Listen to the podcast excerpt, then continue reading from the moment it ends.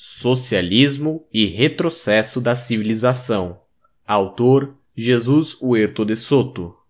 Nas páginas 33 e 35 do meu livro Socialismo, Cálculo Econômico e Função Empresarial, faço uma análise do processo empreendedorial e explico como a divisão do conhecimento prático empreendedorial se aprofunda verticalmente e se expande horizontalmente, Processo esse que permite, e ao mesmo tempo requer, o aumento da população, que estimula a prosperidade e o bem-estar geral, e que ocasiona o progresso da civilização, como indicado naquelas páginas. Este processo de verticalização e horizontalização do conhecimento se baseia, primeiro, na especialização da criatividade empreendedorial em campos cada vez mais específicos com cada vez mais profundidades e detalhes, Segundo, no reconhecimento dos direitos de propriedade do empreendedor criativo, o que significa que ele tem o direito de manter para si os frutos de sua atividade criativa em cada uma destas áreas. Terceiro, na troca livre e voluntária destes frutos gerados pela especialização de cada ser humano, uma troca que sempre será mutualmente benéfica para todos aqueles que participam do processo de mercado, e, quarto, no crescimento contínuo da população humana, o que torna possível ocupar e cultivar empreendedorialmente um crescente número de novas áreas de conhecimento criativo empreendedorial, o que enriquece a todos. De acordo com esta análise, Qualquer coisa que garante a propriedade privada daquilo que cada indivíduo cria e contribui para o processo de produção, que defenda a posse pacífica daquilo que cada indivíduo cria ou descobre e que facilita ou não impeça o processo de trocas voluntárias, os quais, por definição, sempre são mutuamente satisfatórias no sentido de que representa uma melhoria da situação de cada pessoa e irá gerar prosperidade, aumentar a população e aprofundar o avanço quantitativo e qualitativo da civilização. Da mesma forma, qualquer ataque à posse pacífica de bens e aos direitos de propriedade sobre estes bens, qualquer manipulação coerciva do livre processo de trocas voluntárias, em suma, qualquer intervenção estatal em uma economia de livre mercado, sempre irá gerar efeitos indesejados, suprir a iniciativa individual corromper a moral e os hábitos de comportamento responsável, tornar o público imaturo, infantilizado e irresponsável, acelerar o declínio do tecido social, consumir a riqueza acumulada e bloquear a expansão da população humana e o progresso da civilização, aumentando a pobreza geral. Como ilustração, consideremos o processo de declínio e desaparecimento da clássica civilização romana.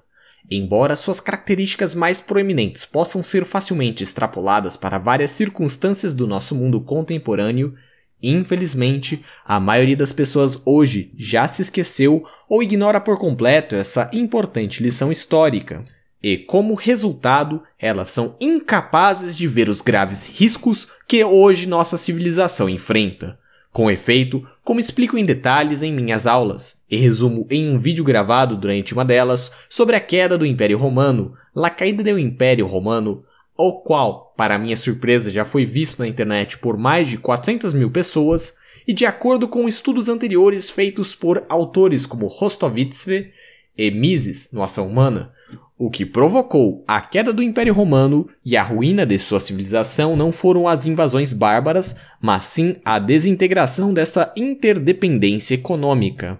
Para ser mais exato, Roma foi vítima de um retrocesso na especialização e na divisão do processo comercial, uma vez que as autoridades políticas sistematicamente obstruíam ou impediam trocas voluntárias a preços de livre mercado, e faziam isso em meio a um aumento descontrolado nos subsídios, nos gastos públicos e nos controles estatais sobre todos os preços do mercado.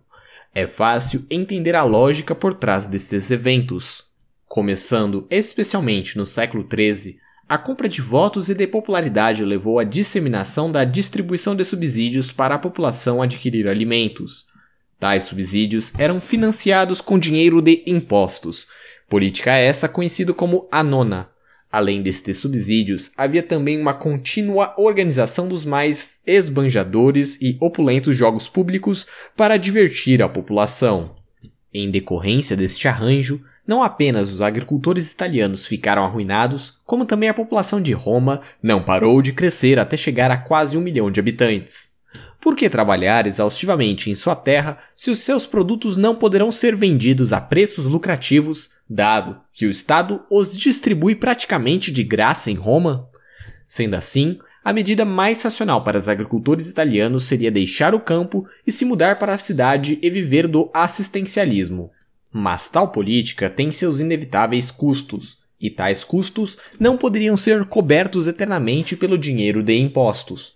Consequentemente, a solução criada pelo governo para continuar sua política foi a inflação, mais especificamente a redução do conteúdo metálico das moedas. A consequência foi inescapável, uma queda incontrolável no poder de compra do dinheiro, isto é, um aumento descontrolado dos preços, ao qual as autoridades responderam decretando que os preços fossem congelados aos seus valores anteriores além de imporem sentenças extremamente rigorosas aos infratores. A imposição deste controle de preços levou a desestabelecimento e uma ampla escassez, entre parênteses, uma vez que, aos baixos preços estipulados pelo governo, não mais era lucrativo produzir ou buscar soluções criativas para os problemas da escassez. Ao mesmo tempo, o consumismo e o desperdício estavam sendo artificialmente estimulados, Fecha parênteses. As cidades rapidamente começaram a ficar sem estoques e a população começou a voltar para o campo e a viver em autarquia, em condições muito mais penosas, em regime de mera subsistência, um regime que gerou as bases para o que, mais tarde, viria a ser o feudalismo. Este processo de retrocesso da civilização ou descivilização, o qual surgiu da ideologia demagógica socialista típica do Estado assistencialista e do intervencionismo estatal na economia, pode ser ilustrada de uma maneira gratificante simples pela inversão da explicação do gráfico da página 34 do meu livro supracitado Socialismo, Cálculo Econômico e Função Empresarial, no qual descrevo o processo por meio da qual a divisão do trabalho, ou melhor, a especialização do conhecimento, se aprofunda e, consequentemente, a civilização avança. Comecemos pelo estágio representado pela linha superior do gráfico TI, o qual reflete o nível avançado do desenvolvimento espontaneamente alcançado pelo processo de mercado romano no início do século I, o qual, como demonstrou o estudioso Peter Tenning, era caracterizado por um notável grau de respeito legal e institucional pela propriedade privada, o direito romano, e pela especialização e difusão das trocas voluntárias em todos os setores e mercados, entre parênteses, particularmente no mercado de trabalho, uma vez que, como Temin demonstrou, o efeito da escravidão foi muito mais modesto do que sempre se acreditou até hoje. Como resultado, a economia romana daquele período alcançou um nível de prosperidade, desenvolvimento econômico, urbanização e cultura que só voltaria a ser visto no mundo em meados do século XVIII. Nota do narrador. Era para ter uma imagem aqui, mas a imagem não está carregando. Fecha a nota. As letras maiúsculas sob cada pessoa na figura acima indicam os fins a que cada indivíduo se dedica e se especializa. Ele então comercializa os frutos de sua criatividade e esforço em empreendedorial, representados pela lâmpada que acende, pelos frutos dos outros indivíduos, e todos se beneficiam dessa troca. No entanto, quando a intervenção estatal na economia aumenta, por exemplo, por meio de controle de preços, as trocas são obstruídas e diminuem, e as pessoas se descobrem no estágio representado pela linha no meio do gráfico. Elas são obrigadas a reduzir a amplitude de sua especialização, abandonando, por exemplo, os fins G e M e se concentrando apenas nos fins A, B, C, D e E, F houve uma redução na divisão do trabalho e nas transações voluntárias, levando consequentemente a um menor grau de especialização, o que requer um maior número de cópias e reproduções, e um excesso de esforço. O resultado óbvio é uma queda na produção final de todo o processo social e, consequentemente, um aumento na pobreza. O ponto máximo do declínio econômico e da recessão ocorre no estágio mostrado na linha inferior do gráfico T3. Neste estágio, em decorrência da crescente pressão intervencionista do Estado, dos contínuos aumentos nos impostos e das sufocantes regulamentações, as pessoas, com o único intuito de sobreviver, ainda que a um nível de pobreza até então inconcebível, são forçadas a abandonar quase que completamente a divisão do trabalho e os processos de transações voluntárias que constituem o mercado, a deixar as cidades e retornar ao campo para criar gado e cultivar seus próprios alimentos, fabricar seu próprio couro e construir suas próprias choupanas. Cada indivíduo irá desnecessariamente duplicar as atividades e os fins minimamente necessários para sobreviver, os quais foram marcados ABC no gráfico. Logicamente, a produtividade irá sofrer uma acentuada queda, e todos os tipos de escassez surgirão, o que levará a uma redução da população em decorrência da falta de recursos. Neste ponto, o processo de desurbanização e descivilização estará completo. Como indicou Mises, a combinação de uma política de preços congelados com a deteriorização da moeda provocou a completa paralisação tanto da produção quanto do comércio dos gêneros de primeira necessidade e desintegrou a organização econômica da sociedade. Para não morrer de fome, as pessoas fugiam da cidade para o campo e tentavam produzir para si mesmas cereais, azeite, vinho e o que demais necessitassem. As cidades, o comércio interno e externo, as manufaturas urbanas deixaram de exercer a sua função econômica. A Itália e as províncias retornaram a um estágio mais atrasado da divisão social do trabalho. A estrutura econômica da antiga civilização, que havia alcançado um nível tão alto, retrocedeu ao que hoje é conhecido como a organização feudal típica da Idade Média. Os imperadores reagiram de maneira infrutífera, sem atingir a raiz do mal. A compulsão e a coerção a que recorreram não podiam reverter a tendência de desintegração social que, ao contrário, era causada precisamente pelo excesso de compulsão e coerção da parte do Estado. Nenhum romano tinha consciência do fato de que o processo era provocado pela interferência do governo dos preços e pela deteriorização da moeda. Mises conclui: Uma ordem social está fadada a desaparecer se as ações necessárias ao seu bom funcionamento são rejeitadas pelos padrões morais, são consideradas ilegais pelas leis do país e são punidas pelos juízes e pela polícia. O Império Romano se esfacelou por ter ignorado o liberalismo e o sistema de livre iniciativa. O intervencionismo e o seu corolário político, o governo autoritário, destruíram o poderoso império da mesma forma que necessariamente desintegrarão e destruirão sempre qualquer entidade social. A análise de Mises foi contínua e invariavelmente confirmada, não somente em vários exemplos históricos específicos, processo de declínio e retrocesso da civilização, como por exemplo no norte e em outras partes da África, a crise em Portugal após a Revolução dos Cravos, a crônica doença social que afeta a Argentina, que era um dos países mais ricos do mundo antes da Segunda Guerra Mundial, mas que hoje, em vez de receber imigrantes, perde sua população continuamente. Processos similares que estão devastando a Venezuela e outros regimes populistas na América Latina e etc mas também e acima de tudo pelo experimento do socialismo verdadeiro, o qual, até a queda do Muro de Berlim, imergiu centenas de milhões de pessoas no sofrimento e no desespero.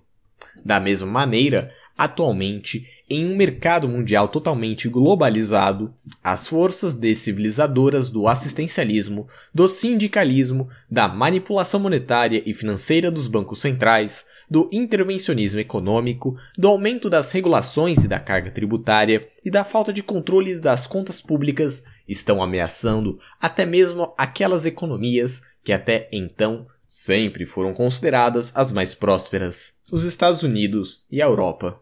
Vivendo hoje uma encruzilhada histórica, estas economias estão lutando para se livrar das forças descivilizadoras da demagogia política e do poder dos sindicatos, à medida que elas tentam retornar ao caminho do rigor monetário, do controle do orçamento, da redução de impostos e do desmantelamento da confusa e intricada rede de subsídios, intervenções e regulamentações que sufocam o espírito empreendedorial e infantilizam e desmoralizam as massas. Seu sucesso ou fracasso nesta empreitada irá determinar seu futuro e, mais especificamente, se elas irão continuar a liderar o avanço da civilização, como fizeram até hoje, ou se, em caso de fracasso, elas deixarão a liderança da civilização para outras sociedades que, como as sociedades sino-asiáticas, se esforçam de maneira fervorosa e sem nenhum constrangimento para se tornarem as principais do novo mercado mundial globalizado.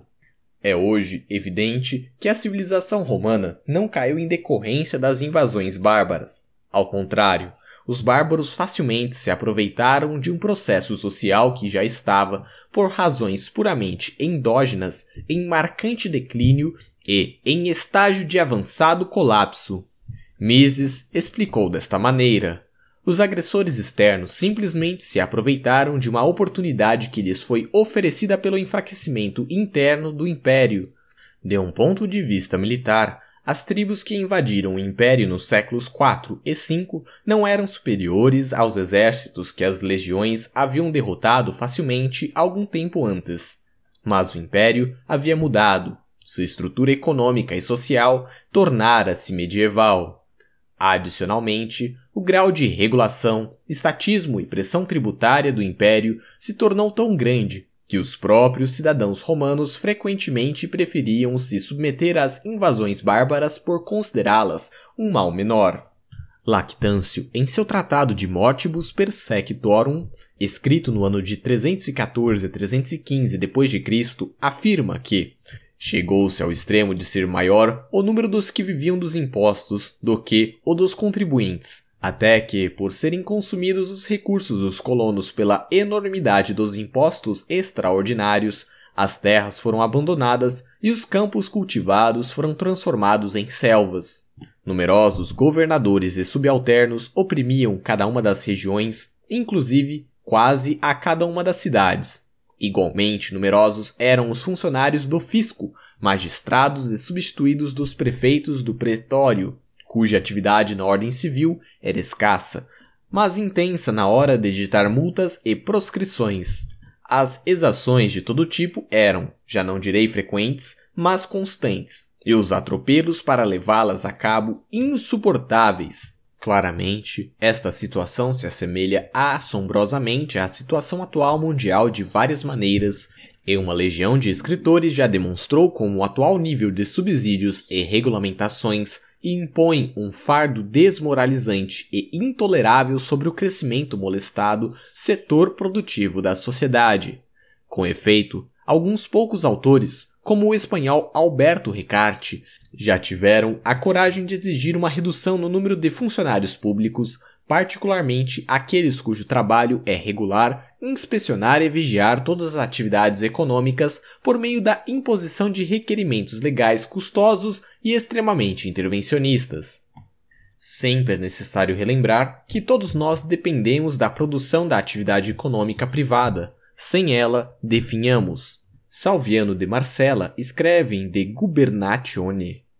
Enquanto isso, os pobres estão despojados, as viúvas gemem e os órfãos são pisados a pés, a tal ponto que muitos, incluindo gente de bom nascimento e de boa instrução, se refugiam junto aos inimigos para não perecer à perseguição pública. Eles vão procurar nos bárbaros a misericórdia dos romanos, uma vez que eles não mais toleram a inclemência bárbara que encontram nos romanos. São diferentes dos povos onde buscam um refúgio. Nada tem das suas maneiras, nada tem da sua língua, e seja-me permitido dizer, também nada tem de odor fétido dos corpos e das vestes dos bárbaros, mas preferem sujeitar-se a essa dissemelhança de costumes, a sofrer entre os romanos a injustiça e a crueldade.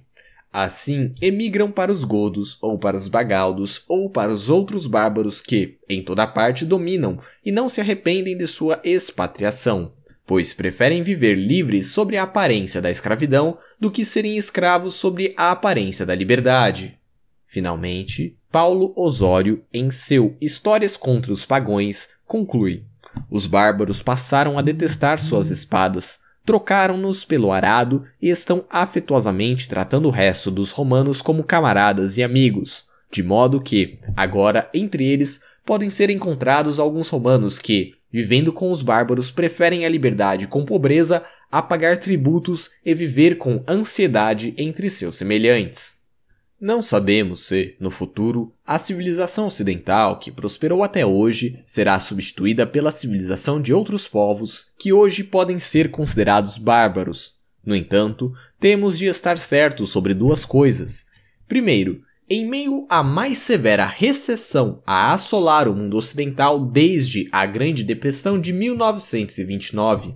caso fracassemos em aplicar as medidas essenciais, isto é, desregulamentação, especialmente no mercado de trabalho, redução nos impostos e no intervencionismo econômico, maior controle sobre os gastos públicos e a eliminação de subsídios e protecionismos, corremos o risco de perder muito mais do que apenas o poder de compra da moeda. E segundo, se perdermos em definitivo a batalha da competitividade no mercado mundial globalizado e entrarmos em um declínio crônico Tal derrota não terá sido por causa de fatores exógenos, mas sim em decorrência de nossos próprios erros, falhas, omissões e deficiências morais.